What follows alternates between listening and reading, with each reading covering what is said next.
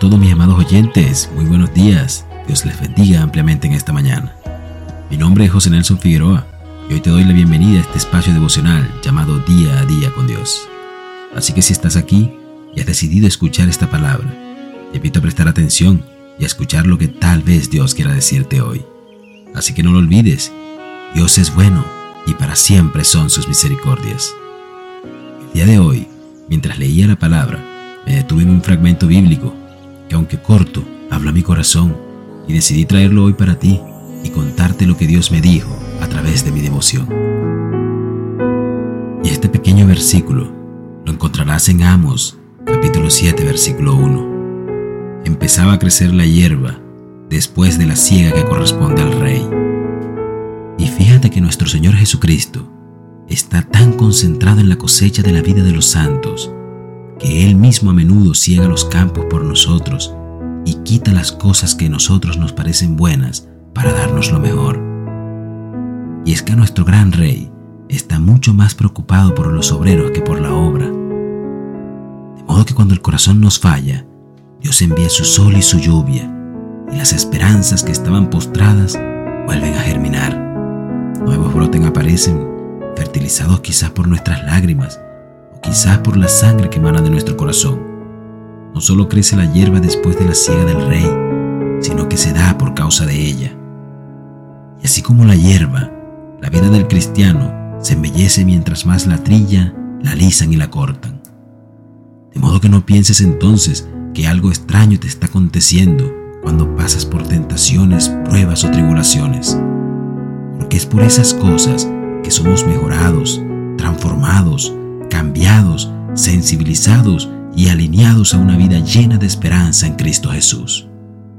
Tal vez haya vidas en las cuales la primera cosecha es la más valiosa, pero yo he visto pocas de estas, y aunque hermosas, no han sido fuertes.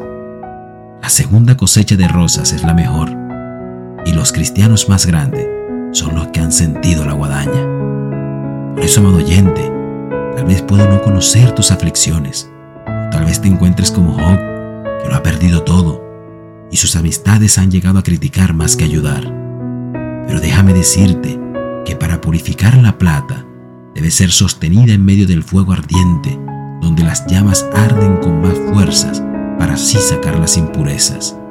Pero al final, cuando está lista, la imagen del orfebre se refleja en ella. Asimismo se reflejará en ti la imagen de Cristo cuando estés listo.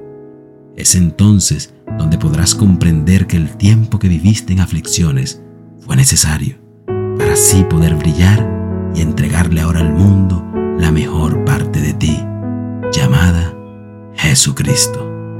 Así que hoy quiero invitarte a alzar tu mirada al cielo y decir conmigo, amado Rey, contigo soy más que vencedor. Y aunque esta dura prueba me ha batido, jamás me ha vencido, porque un soldado jamás abandona la batalla, porque mientras hay vida, hay esperanza, y mientras mi mano no sea parte de tu presencia, entonces mi porvenir ya está asegurado en ti. Por eso en este día, amado Rey, pongo toda mi esperanza en ti.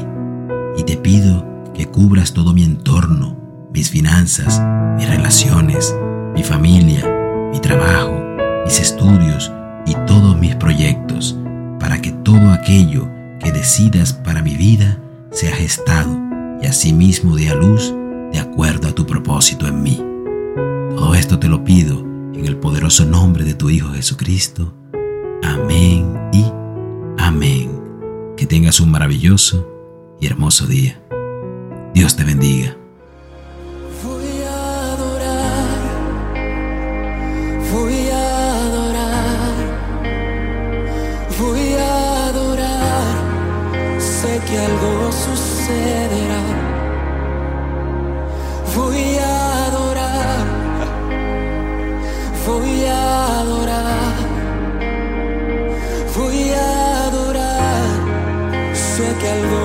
Sucederá, sucederá, sucederá, sucederá. Sé que algo sucederá. sucederá, sucederá, sucederá. Sé que algo